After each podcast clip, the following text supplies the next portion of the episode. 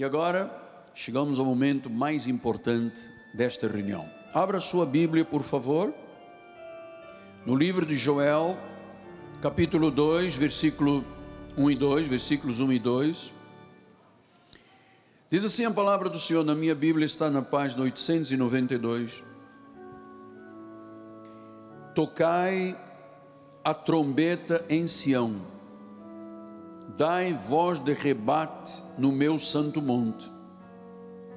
Tocai a trombeta em Sião, perturbem-se todos os moradores da terra, porque o dia do Senhor vem e já está próximo dia de escuridade, de densas trevas, de nuvens e negridão.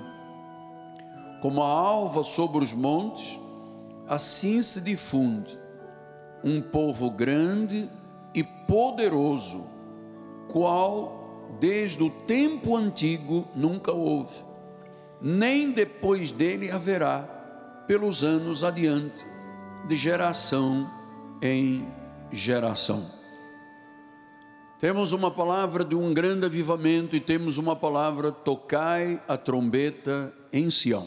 Vamos ouvir o Espírito, vamos orar ao Senhor, vamos dispor a nossa vida nesta hora, abrir o nosso coração, estarmos sensíveis ao que o Espírito Santo vai falar através da Sua palavra em nome de Jesus. Oremos.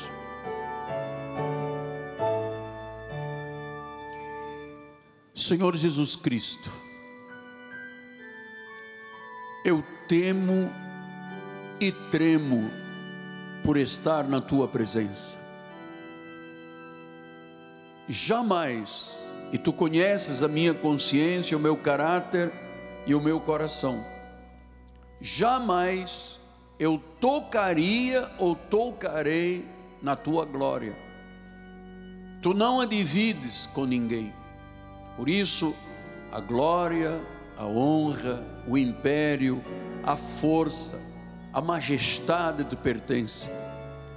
Que eu possa diminuir neste altar, que ninguém me olhe segundo a carne, porque na minha carne verdadeiramente não há bem algum, mas que eu possa reproduzir pelas palavras, pelos sentimentos, pela revelação, o que o Espírito Santo colocou em minha vida. Fala-nos, ó oh Deus, usa as minhas cordas vocais, usa a minha mente, meu coração, eis-me aqui, Pai. A minha suficiência vem do Senhor. E a igreja diga comigo: Amém, Amém e Amém. Muito obrigado, meu profeta. Graças a Deus. Meus amados irmãos, minha família, aqueles que são o selo do meu apostolado. São cartas escritas pelo Deus vivente. São pedras que vivem desta construção. São as colunas do nosso ministério. Sim, estou falando com você, meus filhinhos amados. Na passagem do ano, e todos vivemos um dia inesquecível, uma noite inesquecível. O Senhor Jesus revelou pelo Espírito que 2022 seria, e agora já posso afirmar, será, um ano de um grande avivamento. E ele diz: Eu quero que a minha igreja toque a trombeta em Sião. Ou seja, fale, testemunhe, confesse a partir da igreja quem eu sou. E nós entendemos, amados, que realmente o Senhor falou que iria levantar um povo forte, poderoso, como nunca existiu na terra. E note, e não existirá mais de geração em geração. Então, nós entendemos que Deus tem que levantar um povo, não só aqui, claro, porque a profecia é para as nações, mas para um avivamento do chamado tempo do fim. Desde o tempo antigo, disse Joel, não houve nem haverá um povo grande e poderoso. Pastor, e quem é este povo grande e poderoso? É quantidade de pessoas? Não, vamos chegar depois a esse assunto. São aqueles que não se curvam, nem se submetem aos planos malignos do mundo, aos planos do adversário. Este é o povo poderoso. Não importa a cor, não importa a origem, não importa a etnia, não importa a riqueza ou a pobreza. Não, ele disse: é um povo grande e poderoso. E eu entendo que a grandeza da vida espiritual começa por nós não nos curvarmos a Baal. Por nós não aceitarmos as propostas do mundo, nós não submetermos aos malignos, aos planos malignos que estão aí diariamente, pela televisão, pela rádio, pelas mídias, pelas os fakes que invadiram o nosso país. E diz que este povo que não se curva, diz o versículo 7 e 8, olha só, diz que nós vamos correr como fracassados nesta terra. Nós vamos correr como valentes. Diga, eu sou um valente de Deus diz que, como homens de guerra, portanto, todos nós estamos aqui com uma armadura, todos nós temos uma arma, 66 tiros, a Bíblia Sagrada, 66 livros, e diz que, como homens de guerra, diga, eu sou um homem, uma mulher de guerra. Portanto, os tempos do fim, das densas trevas, da obscuridade, não serão tempos muito pacíficos. Então ele disse: vão subir os muros, cada um vai no seu caminho, não se desvia da sua fileira. Olha, eu recebo em meu espírito que os valentes de guerra desse ministério jamais se desviarão desta verdade. Versículo número 8: Não empurram uns aos outros, ou seja, nós não vamos nos confundir, por quê? Cada um segue o seu rumo. Cada um ouvirá deste altar as instruções de guerra, as instruções da palavra, e diz que cada um segue o seu rumo, não há confusão. É verdade, não é verdade, é de Moisés, é da graça, é da lei. Não. E diz que nós vamos arremeter, portanto, o que vier de oposição, lanças, dificuldades, setas, dardos, diz: nós não nos deteremos neste caminho. Nada pode nos deter, diga, nada poderá me deter.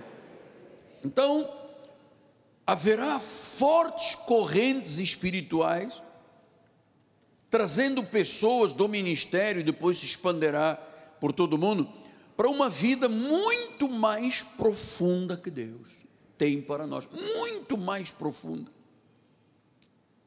E olhe, nada nos puxará para baixo. Deus quer que vivamos. Lembra o ano passado que ele falou águas profundas? Águas profundas. Então a glória do Senhor descerá sobre nós como nunca. Ele está chamando a igreja de guerreiros valentes que estão sendo levantados para possuir a terra prometida. Ele tem um plano, ele tem um propósito para a minha vida e para a sua vida cada um conhecendo o seu rumo, não haverá empurra, empurra, não haverá ninguém atrapalhando, porque Deus tem planos e propósitos. Quem falou isso foi a palavra profética. E no livro de Êxodo, capítulo 9, diz a palavra: Deveras, para isto te hei mantido. Eu estava falando naquela época com Moisés, ele está falando à igreja, hoje a palavra é a mesma deveras para isso te hei mantido. Deus não chegou à nossa vida até o dia de hoje para andarmos aqui perdidos como lobos no mato. Ele nos manteve até o dia de hoje. E ele disse: Eu vou mostrar-te o meu poder. E para que seja o meu nome anunciado aonde? Por toda a terra. O Senhor está criando uma dimensão Para os olhos humanos, para os sentimentos humanos, isto não cabe. Mas ele disse: Eu vou te mostrar o meu poder. Então, assim como Deus liderou os israelitas, 40 anos num deserto, os tirou do Egito, vinha com uma nuvem durante o dia para que o sol abrasador não os matasse, à noite, um fogo ardente para os aquecer no deserto. Ele alimentou, ele trouxe maná, ele trouxe codornizes, ele abriu, tirou água da rocha, ele abriu o mar vermelho, e você sabe, todos os inimigos se afogaram. Então o Senhor nos diz, nos dias que virão em 2022, à medida que o mundo se escurece em densas trevas, o Senhor, com a unção do Espírito Santo, será evidente, visível no meio do povo de Deus. Ele levanta os remanescentes da graça, que andarão na sua autoridade, viverão em chamas do Espírito Santo. O Senhor está enviando o seu fogo. Ele disse que o fogo iria adiante e o abrasador atrás. Então, este é o fogo da unção do Espírito Santo para os tempos do fim. Então, amados, para termos uma vida realmente mais significativa. E muitos estão aqui fazendo projetos de um emprego melhor, de um casamento sólido, de refazerem as suas vidas emocionais, eh, pessoais. Deus vai gerar eh, aqueles que vivem sós, novos casamentos, vai realizar coisas que nós temos dito aqui extraordinárias. Ele quer deixar um legado espiritual através dos ministérios que crerem, das pessoas que crerem, para uma geração futura. Porque ele diz: só será agora, porque depois não haverá outra. Então, tudo que vai acontecer é nestes 364 dias deste ano. Nós vamos viver um pleno potencial que Deus já planejou para nós. Que o Senhor realmente nos leva a lugares e posições que nós nunca sonhamos que todos nós confiemos, nós vamos dar saltos de fé. Eu acredito que coisas boas vão acontecer na vida de todos nós. Confie, amado. Deus te levará onde você precisará de estar. Você não é inferior a ninguém. Você não é inadequado para isto. Você não vai adiar nada mais em tua vida, porque algum dia, se você disser não, algum dia, olha, algum dia nunca chega, mano. Se eu não crer, eu vou ficar no algum dia. Então acredito num futuro melhor.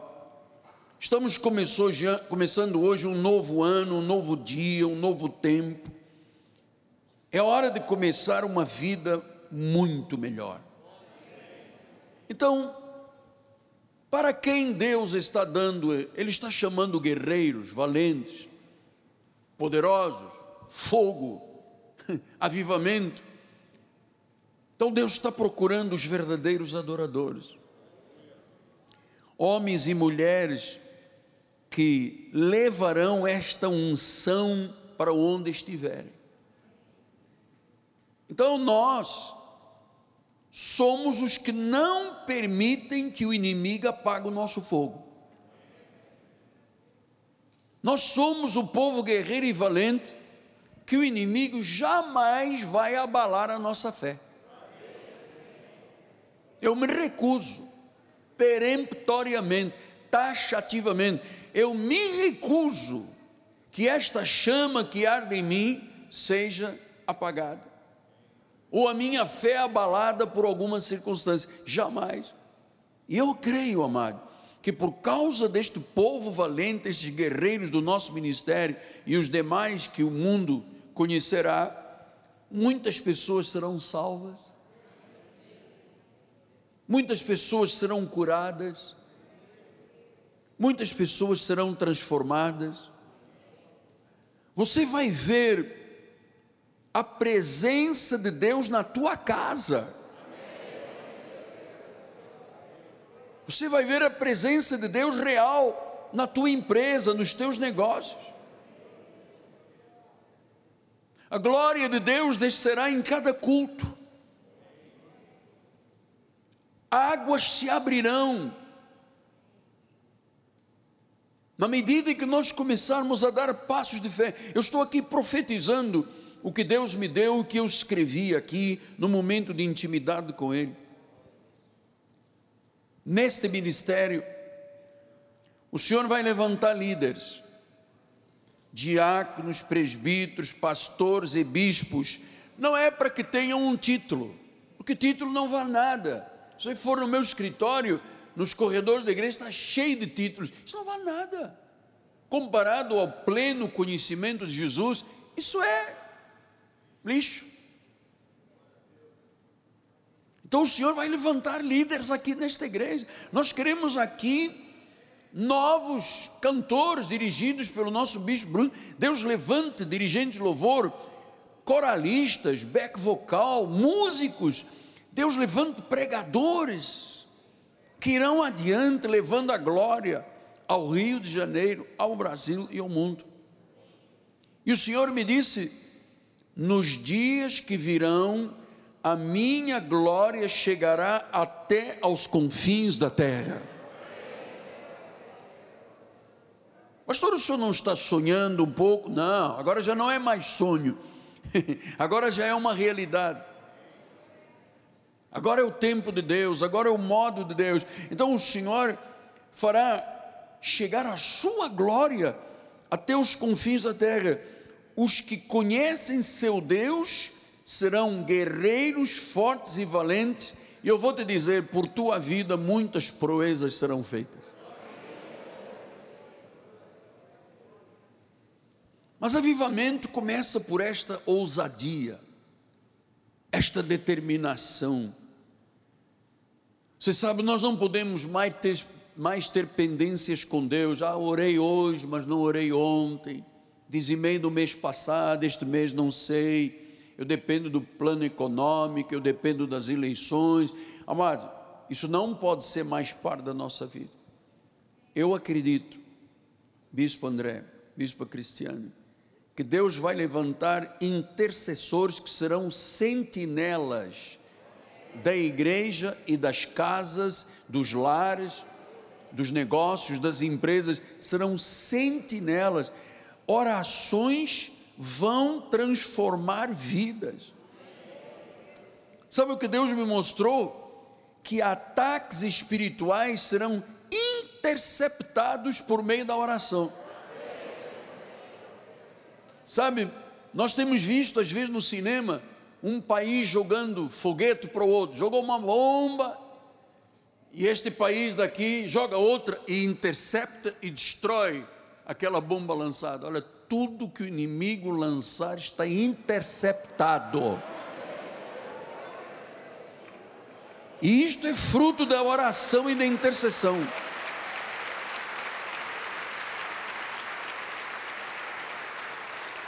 Então nós necessitamos que irmãos e as irmãs, as famílias da igreja se levantem realmente para uma vida de intercessão. Eu me recordo na história do Evangelho, há 1800 e pouco, houve um grande avivamento na Escócia que depois passou para a Inglaterra. E esse avivamento começou na vida de um jovem de 26 anos.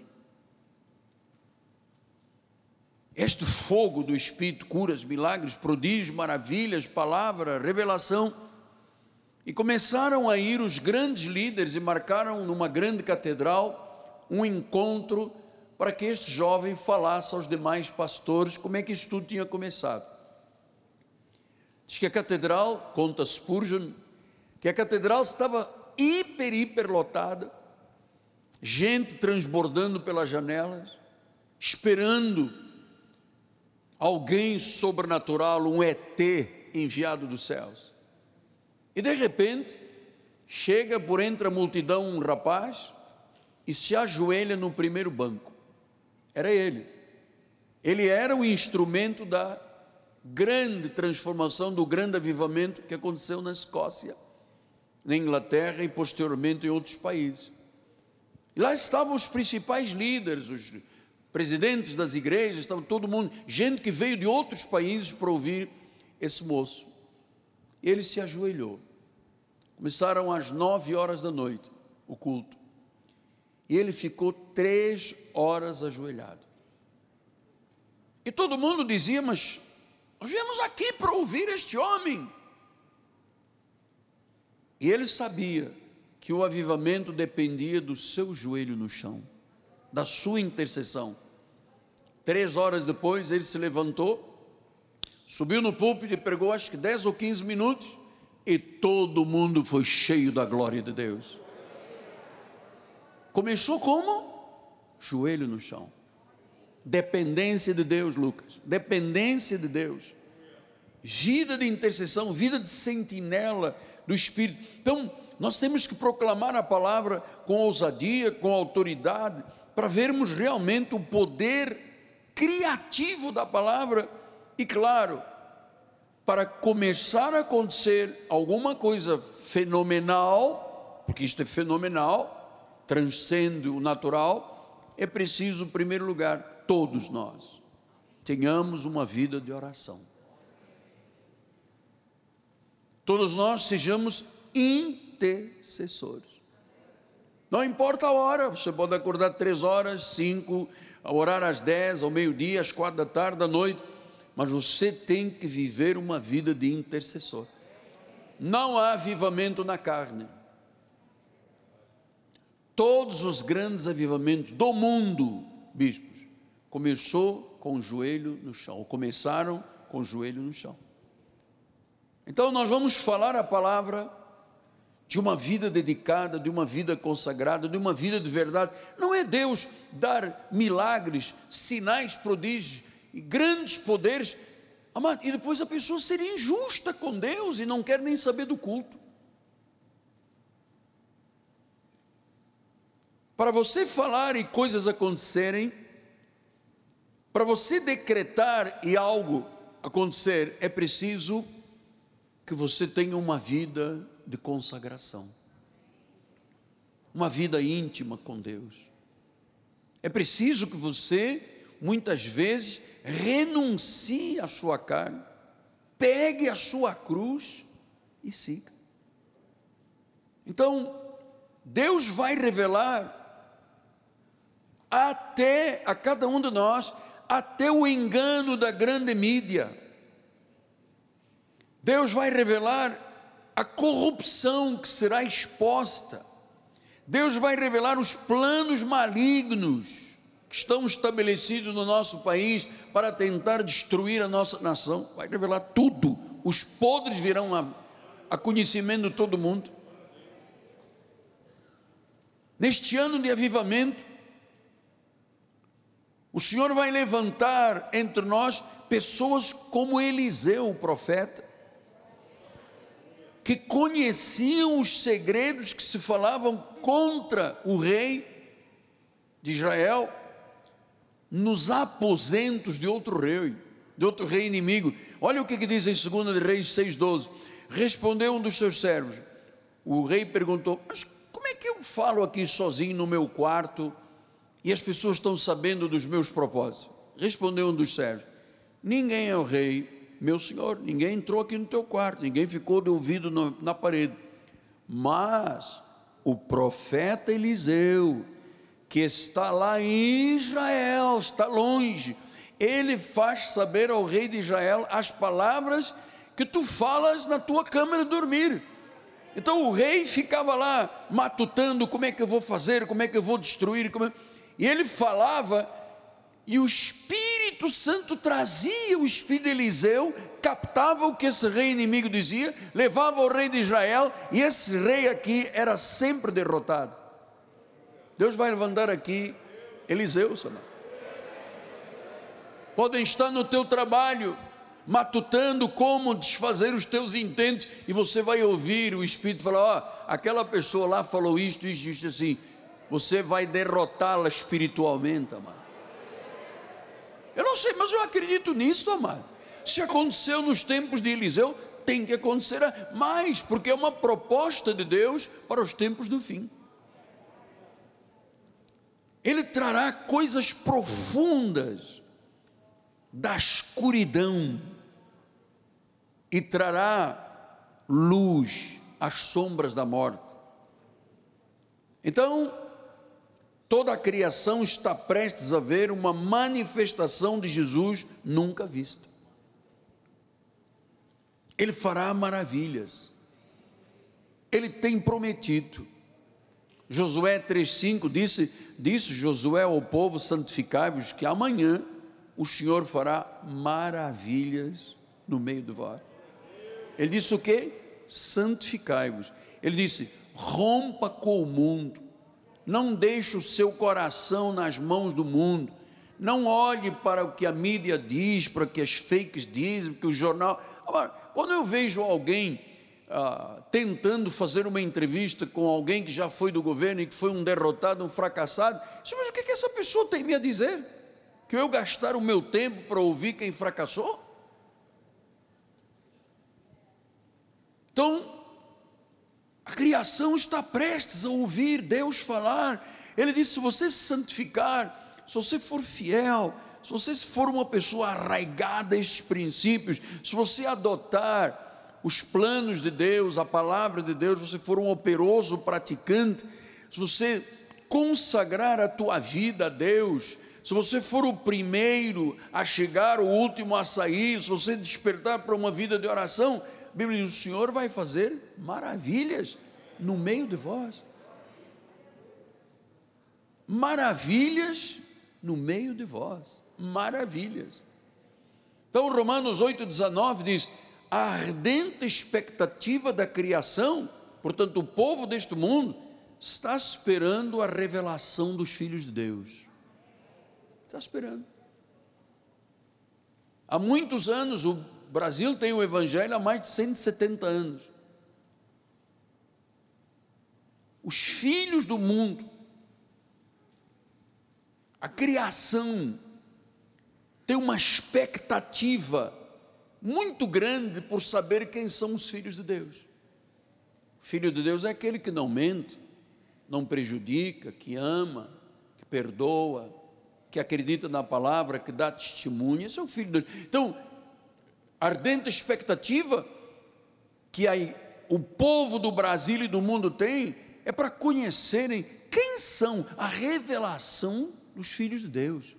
Quem é de oração, quem é de uma só palavra, quem é comprometido com a verdade, quem luta pelo Evangelho, quem prega a palavra, quem é fiel, o mundo está esperando. O mundo não está esperando mais uma mentira de alguém, o mundo está esperando santidade.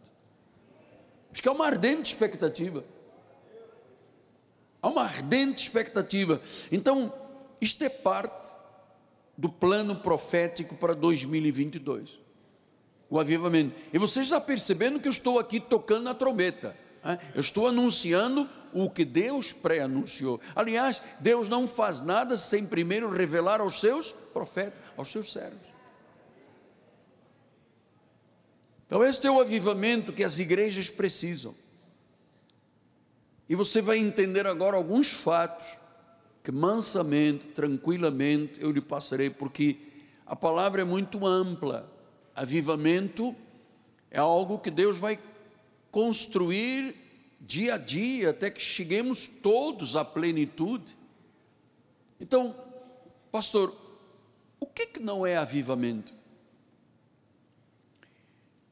Avivamento não é uma coisa momentânea, emocionalismo, né? Porque alguns, alguns ministérios que eu de vez em quando acompanho aí, Oh, nós estamos num avivamento. Então tem irmãos correndo na igreja, rugindo como leão, ah, latindo como cachorro, pulando, rodando peão, rodando, roda peão, boiadeiro e tal. E isso, isso não é avivamento, isso é carnalidade. Isso é carnalidade. Eu nunca imaginei abrir a minha Bíblia e ver Jesus rugindo, latindo, uivando, saindo pelas corredores da igreja.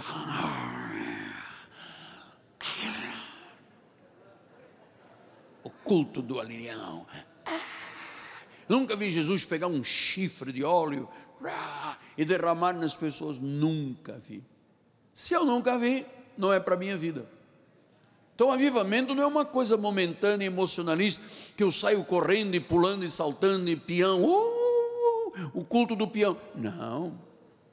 Avivamento é um estado diário, abrasado pelo fogo glorioso do Espírito Santo. Por isso é que Levíticos nos diz que o fogo arderá continuamente sobre o altar e não se apagará. Não é uma coisa, ou oh, tivemos um culto de avivamento há quatro anos atrás, e pô, foi um maravilhoso. E irmãos, irmãos subindo pelas janelas, outros se atirando do mezanino cá para baixo, outros saindo pela rua sem olhar o sinal se está verde, se está vermelho. Foi uma benção. Tivemos quatro atropelados, cinco braços quebrados, oito pernas desfaceladas, mas foi uma benção. Ainda temos uma irmã rugindo há quase quatro dias na igreja, ela não se lá. Oh, isso é emocionalismo. Avivamento é algo constante, é o mover do Espírito Santo, ele traz vida, ele traz energia. Em Atos 4, 31 diz: Tendo eles orado, olha o que é um avivamento, tremeu o lugar onde estavam, todos ficaram cheios do Espírito Santo e com intrepidez começavam a anunciar o que? A trombeta, hein? anunciavam a palavra de Deus, todos com temor todos cheios do Espírito Santo. O chão tremeu. Oi, esse é o avivamento diário, amado. É o avivamento diário. Então, avivamento não é uma animação fantasiosa da carne, mas é uma busca incessante também pelos dons do Espírito Santo. Em 1 Coríntios 12,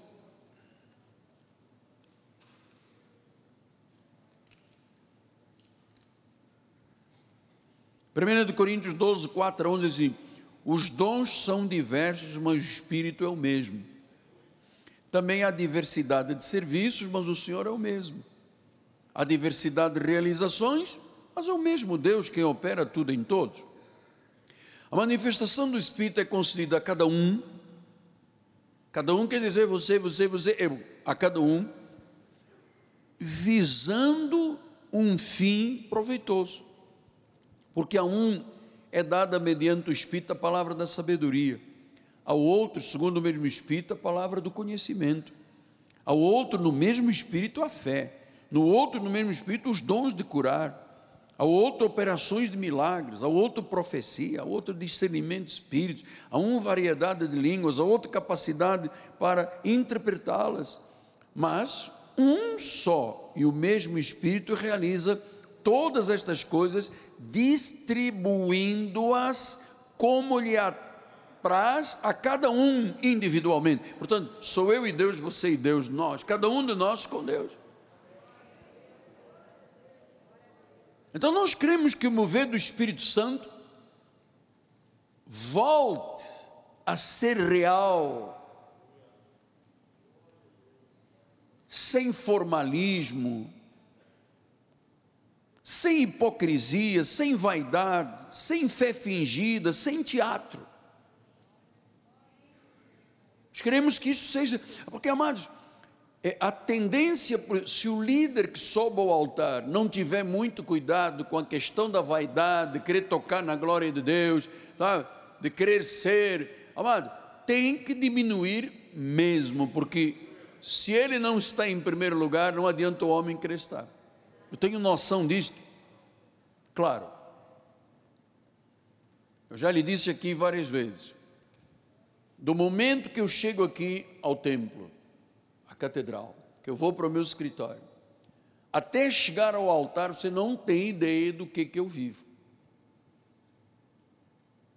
São momentos de muita tensão. Eu sei fazer isto bem? Sei. São muitos anos, já vai para 43 anos de pastor.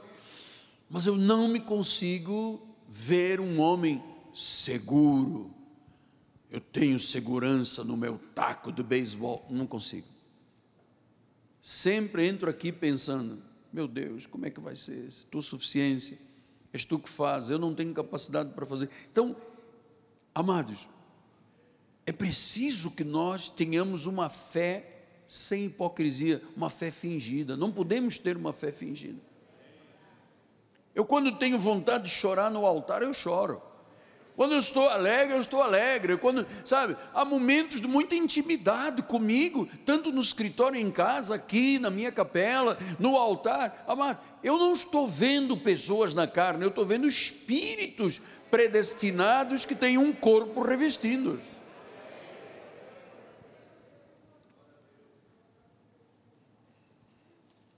Então, que o Senhor também traga de volta esses 60% dos evangélicos que abandonaram os templos, 60% no mundo abandonaram as suas igrejas, igrejas fecharam, maus testemunhos de alguns líderes, que tinham a igreja sobre si mesmo. Olha, uma das maiores igrejas do mundo fechou na Califórnia um templo que você nem imagina o que eu vi. Eu estive lá, eu estudei lá um mês, todo em cristal. O templo não, não tinha parede, era tudo em cristal. Tudo, sabe, o vento batia, janelas se mexiam, o teto se mexia. Um negócio fantástico. Foi vendido para a igreja católica. E eu estava vendo um profeta falar e disse: por que, que houve um fracasso nesse ministério? Porque a obra estava só sobre um homem. Ele nunca foi capaz de criar discípulos, de abrir. O dia que ele morreu, morreu a igreja. Então, nós estamos levantando aqui homens e mulheres poderosas nesta igreja. Os bispos estão subindo ao altar, amado, eu fico muito impressionado, muito impressionado, porque eles correram em três, quatro anos que eu demorei 40 para chegar, amado. Então, que o Senhor traga de volta os irmãos aos templos. Esses irmãos que não têm medo de ir ao banco, não têm medo, nem devem ter medo de ir ao mercado, andar de BRT, de ônibus, de carro, não tem medo de nada. Mas dizem da igreja: Eu tenho muito medo. Eu não sei, tem lá um negócio escondido debaixo do piano que durante o culto sai e dá mordida e a pessoa fica com febre. Amado, nós não recebemos isso mais no nosso ministério. Não pode ser um vírus maior do que Deus, amado. Ou eu creio ou não creio. Eu não sou submetida a nada deste mundo. Eu creio no Todo-Poderoso.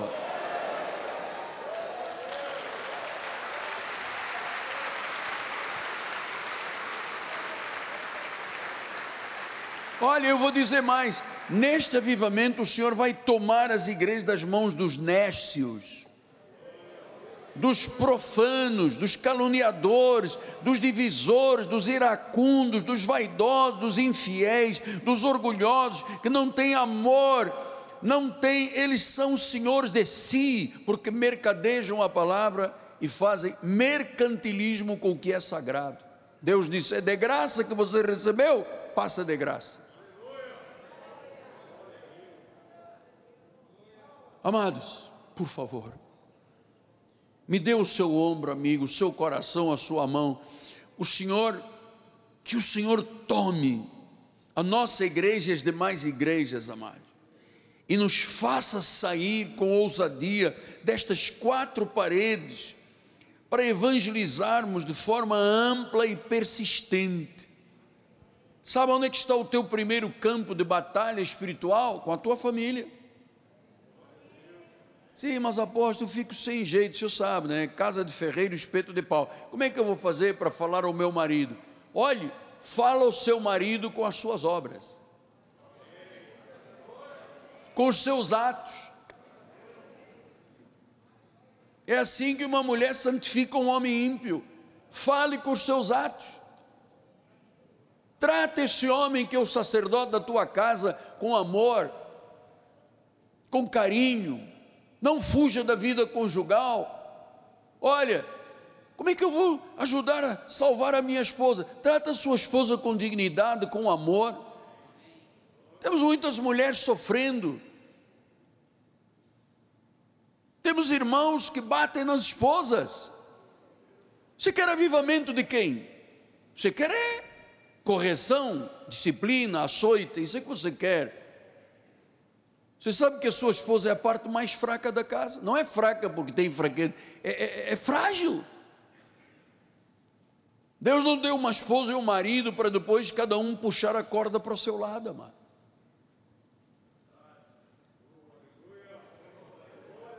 Deus não nos deu uma família para sermos uma coisa na igreja outra coisa lá fora. Nós temos que ter, amado, o rompimento com o mundo é, funciona basicamente para o começo do avivamento. Deus quer uma vida de temor, de santidade. Olha, amados, a luta que nós temos hoje com os filhos adolescentes é terrível. Terrível. Nós temos que estar atentos a isso. Alguns anos atrás eu dizia a um filho: Filho, faça isso, faça aquilo. E faziam hoje, não, porque o senhor sabe, né? Eu sei, eu não sei de nada, mas eu, sabe, eu não. Eu... Hoje vem a mídia, hoje vem pelo telefone celular, hoje vem os amiguinhos que não estão aqui, estão na China, eu fico jogando joguinho com o jovem da minha idade lá que está na China. O mundo mudou. E o diabo é ardiloso, o diabo é sujo, amado. Ele vai exatamente na parte mais fraca, no jovem, no adolescente, e começa a induzir a ideologia de sexo, né? Porque o homem não é homem, a mulher não é mulher, cada um decide o que quer, cada um faz. Não é verdade cada um decide o que quer. Não existe isso aqui. Só que os jovens hoje estão sendo muito atacados pela sensualidade, amado tocou uma tecla do telefone, é o fim do mundo. Então nós temos que ter um, um temor, uma santidade, uma consagração, um rompimento, para que o Senhor traga de volta aquilo que, graças a Deus, em quase 50 anos de evangélico, e vou fazer 43 de pastor, eu nunca perdi, honestamente, o primeiro amor, nunca perdi. Nunca perdi o primeiro amor por Jesus. Nunca ninguém me tirou dos fatos que eu tenho que cumprir e dos planos de Deus. Nunca ninguém, ah, mas tem um amigo que vai chegar, só está domingo na cidade, ele quer tomar um whiskyzinho com o apóstolo. Ah, comigo? Domingo? Tomar um whiskyzinho com o apóstolo?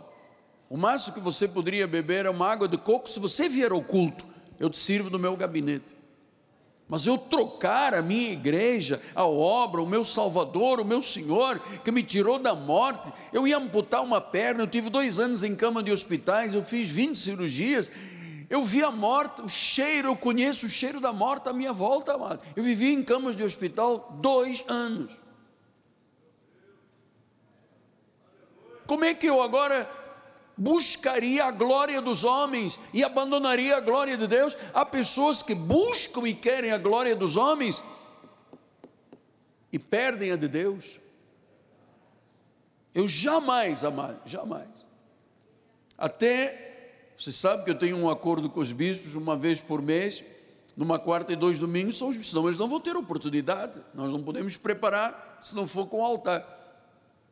Eu fico em casa olhando e meu Deus, eu também podia estar do lado deles. Nem que fosse sentadinho ali no lado esquerdo, que não é minha casa. Ou só ali um pouquinho, só, porque a igreja é minha vida. A igreja é a nossa vida, a nossa família. Olha, eu amo mais os átrios. Você veja, eu amo mais os átrios do que o palácio do rei. Eu jamais na vida iria a Brasília mendigar uma verba. Não, porque temos um, agora temos um mendigo. Eu, amado, eu não sou, você não é mendigo. Nós não temos que comer o pão que cai da mesa, as migalhas, nós temos o pão da vida, meu amado.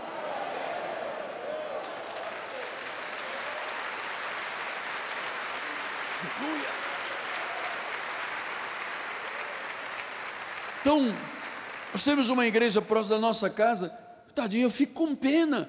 Fazem churrasquinho e rifas para tentar arrumar para pagar o aluguel da igreja. Churrasquinho e rifas. Nós tivemos isso aqui no passado. Eu disse: Meu Deus, se gasta 6 mil para montar uma estrutura e depois nos churrasquinhos vem 3 mil reais no final da festa. Não pode. A igreja tem que viver pela fé. Pastor, mas o senhor conhece algumas pessoas um pouco endinheiradas. O senhor não vai lá, bate na porta, diz que Deus falou assim, diz o senhor. Nunca eu faria isso na minha vida. Nunca eu envergonharia o nome do meu Deus. Ou Deus faz na igreja, ou não quero de parte alguma. Não quero. Não quero. Eu creio nisto, amado.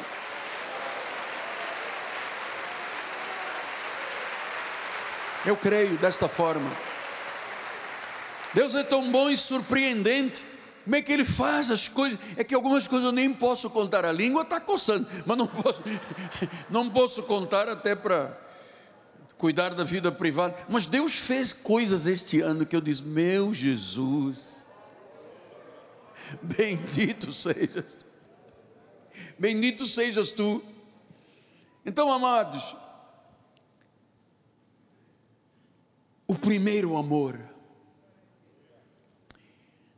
um envolvimento com a igreja sem o modernismo satânico. Que agora é o modernismo satânico tomando conta. Agora a maioria dos pregadores não são mais pastores, nem põem nome de igreja. Eles são influencers. Olha, influencers.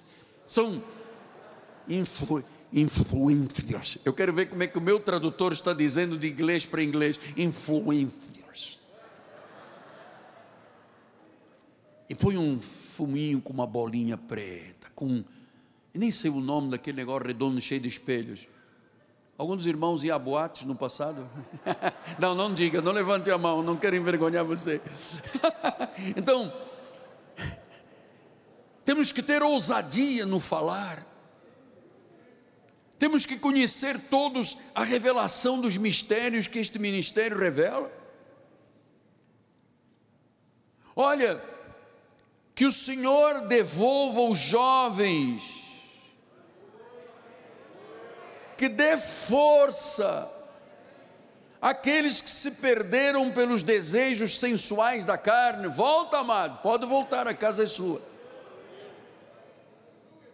Que o Senhor, a partir de agora, transforme vidas que estão agonizando por falta de alimento sólido. Há milhões de pessoas agonizando já jejuaram, já vigiliaram, já pagaram o preço, já têm os seus, os seus joelhos, as suas patelas expostas, já está estruso o menisco, mas não viram nada, porque não tem alimento sólido. Que Deus traga de volta aqueles que padecem vitimados pelo veneno da doutrina falsa e errada. 1 Timóteo 4,1. Olha só o que Paulo diz. Eu sinto um temor aqui em cima, mano. Uau. Ora, o Espírito afirma expressamente que nos últimos tempos, chegaram estes tempos, alguns, graças a Deus, alguns, não todos, claro, apostatarão da fé, se desviarão, virarão as coisas. Olha, eu estou falando com você que está dizendo, você tem sido injusto com Deus. Deus tem te dado tudo. Você está vivo, você tem saúde, você tem energia, você tem recursos financeiros e você é injusto com Deus. Eu não sei com quem eu estou falando, mas o Espírito está me dizendo isso desde cedo.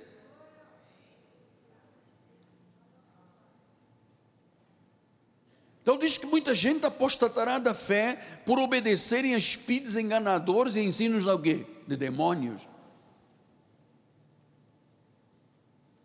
Olha, que a nossa escola dominical, nossa escola de adolescentes, façam os jovens crescerem e se firmarem na fé. Que neste avivamento o Senhor devolva o desejo da generosidade, do repartir, do ajudar, do socorrer os necessitados. Que o Senhor levante homens e mulheres generosos. Que o Senhor transforme a nossa igreja e a nossa denominação numa obra grande, poderosa, respeitada por Satanás e temida pelos adversários da graça, amado. Eu vou dizer aos bispos que estão me vindo lá de fora, tem bispos que passam um ano, dois, passam um, dois, três, quatro, não liga, não telefona, não sabe quem é o apóstolo da igreja, está dando ouvidos a outra coisa. Hoje já temos bispos falando, é, é Exua, Axua, Exua. Deus, quem é que está trazendo Exua? Isso são termos em hebraicos, nós não falamos disto.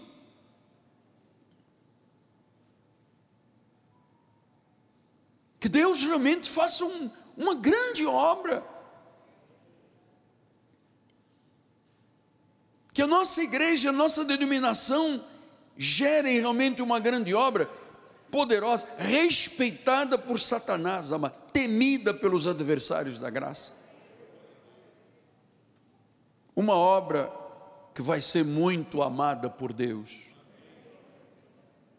Então, eu sei que, como seu profeta e pastor, eu sou responsável diante de Deus pelo seu bem-estar, pela sua vida espiritual de ovelha, pelos ensinamentos, pelo jeito de transmitir a palavra. Eu quero ser sempre uma bênção para todos, mas eu tenho um padrão de vida espiritual que não posso abrir mão. Eu não posso dar glórias aos homens. Não posso. Sim, mas se viesse aqui um senhor. Não, eu não posso dar glórias aos homens. Eu amo, respeito, eu gosto, eu, eu oro, mas botar alguém aqui em cima do altar e começar a rasgar seda, meu amado, mande-me prender, por favor. Me leve para o Pinel, com todo respeito. Eu não honro carne. Eu não dou glórias ao homem, porque eu não quero que ninguém dê glórias à minha carne. Eu quero que o único, o soberano, o Senhor, o absoluto, o Rei, o Salvador, o Redentor, receba toda a glória. Então eu tenho que agradecer muito a Deus por você que faz parte desta história da Cristo viva há muito tempo. Você que tem passado tribulações quando o inimigo da graça se levanta contra a tua vida. Agradeço por sua vida porque para mim cada um dos senhores é um presente de Deus. É um presente de Deus. Obrigado, Senhor, por ter colocado, teres colocado no nosso ministério um povo tão, tão desejoso de te amar, de te servir, de te conhecer. Puseste em meus caminhos, Pai, as melhores pessoas desta terra. Então, avivamento é renovação, é não desistir, porque se eu parar, se eu desistir, é como entregar a minha vida à morte.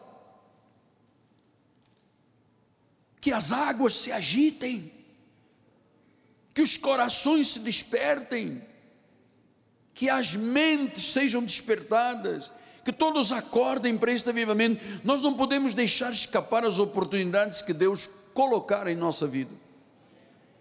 Então, avivamento também é libertação, é salvação de almas, é sair do sono espiritual, é reconhecer o verdadeiro e único caminho que é Jesus, é nunca deixar que pensamentos errados impeçam de você ver o melhor de Deus.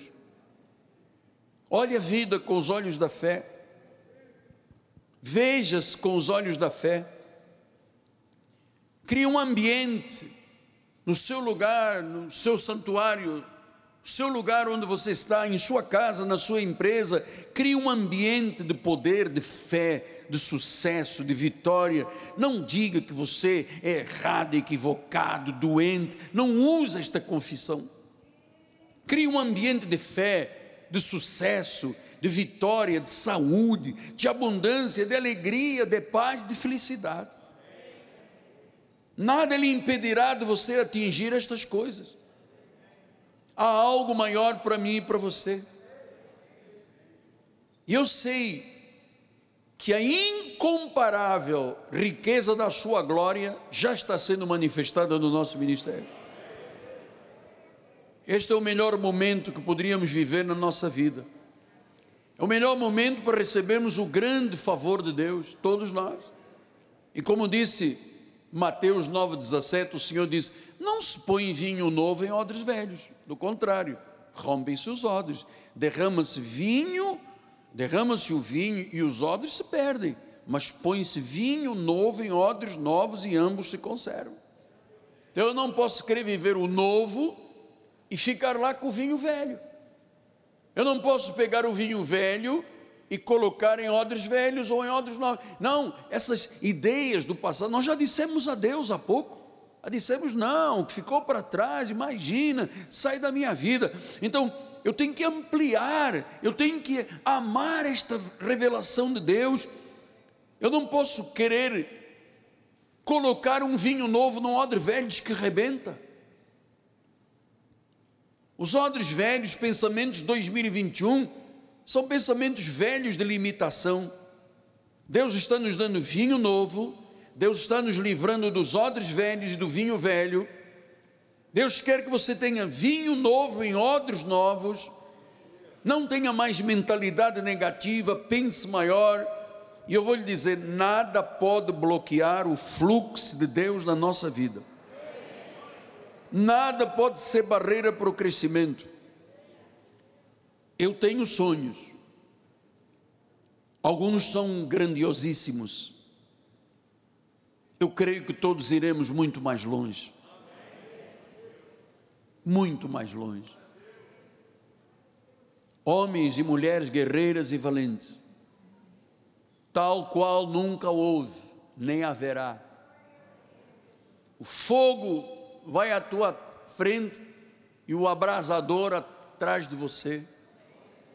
Chegou o momento de nós decidirmos, acreditamos ou não acreditamos? Nós, nós somos apenas religiosos ou somos realmente o povo que Deus está dizendo há 2.400 anos aproximadamente? Ele disse: toca a trombeta. Ah, pastor, mas eu, eu sou muito tímido. Você está dando desculpa, tem timidez para nada. Toca a trombeta. Faça como eu faço. Onde nós vamos? Desde o abastecimento do carro, entrada do condomínio, quem passar na minha frente, seja o que for na vida espiritual, eu oro, eu falo de Jesus, minha esposa fala, nossa família fala, até no cheque que nós passamos, nós dizemos glórias a Deus. Se estou passando um cheque, é porque eu tenho. Então eu queria terminar, o bispo já está preparado para que você mais uma vez receba no teu coração esse impacto, porque você sabe as estatísticas de comunicação diz, dizem que uma hora depois de alguém ouvir um pregador, apenas 15% das pessoas se lembram o que ele disse no início. 72 horas depois, praticamente ninguém se lembra mais. Mas eu quero que esta estatística seja diferente eu quero que você se lembre para toda a vida. Com vocês,